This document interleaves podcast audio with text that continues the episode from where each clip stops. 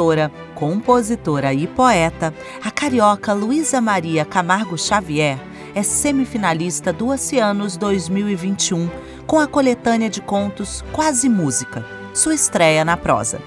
São 21 textos curtos, em que memória e ficção se unem para dar tom ao que poderia também ser lido como um quase romance.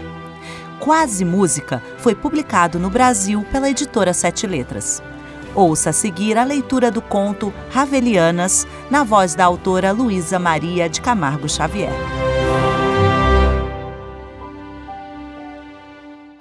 Voltando para casa, colocou as partituras dentro da pasta vermelha e aguardou no armário, após tentativa frustrada de reaproximação. A questão do repertório havia se prolongado ad libitum, e essa história de música e letra era mesmo uma redundância. Talvez devesse experimentar mais, um pouco de Cage, Stockhausen, embora soubesse que seu ouvido estava mais adaptado às estruturas melódico-harmônicas tonais, trabalhando com atenção e a resolução de acordes.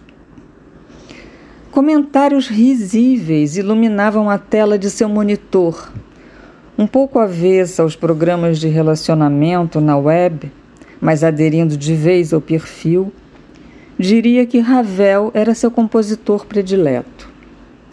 Por outro lado, o que fazer com as crônicas notícias sobre a crise mundial e a tsunami de violência que devastava a cidade do Rio de Janeiro sob ameaça dos novos ditadores, gestores de impérios colonizantes em conspirações e posicionamentos esdrúxulos numa guerra fria, mas superaquecida pelo poder armamentista.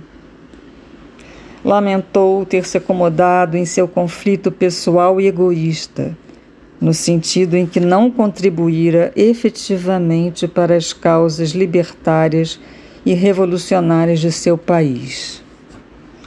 Mas o que é isso? Nessa altura dos acontecimentos, um entrave dessa natureza a descontextualizar minha prosa.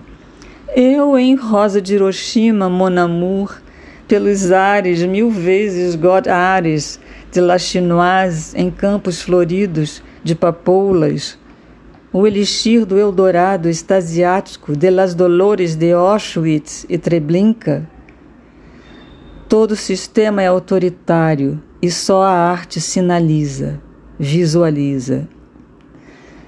Schoenbergiana, a lua surgiu como um sol, perolada e oval, transfigurando a noite em atonalidade sobre a cidade. Se era aquela postura a de sentar-se por horas diante da partitura, até quantos dedos confabulassem sobre a alternância e profundidade das teclas, mais abusado seria o descompasso desse mindinho, escusando-se a ir e vir, revelando anacruzes entre aplausos, chuvas de rabiscos e arabesques. O prenúncio de uma inconstante retórica sobre o vazio adquirido ou síndrome de abstinência litero-musical. Realização via Lei de Incentivo, Secretaria Especial da Cultura do Ministério do Turismo. Patrocínio Banco Itaú, Instituto Cultural Vale, DG Lab, Direção-Geral do Livro, dos Arquivos e das Bibliotecas da República Portuguesa. Itaú Cultural e Ministério da Cultura e das Indústrias Criativas de Cabo Verde. Apoio CPLP, Comunidade dos Países de Língua Portuguesa.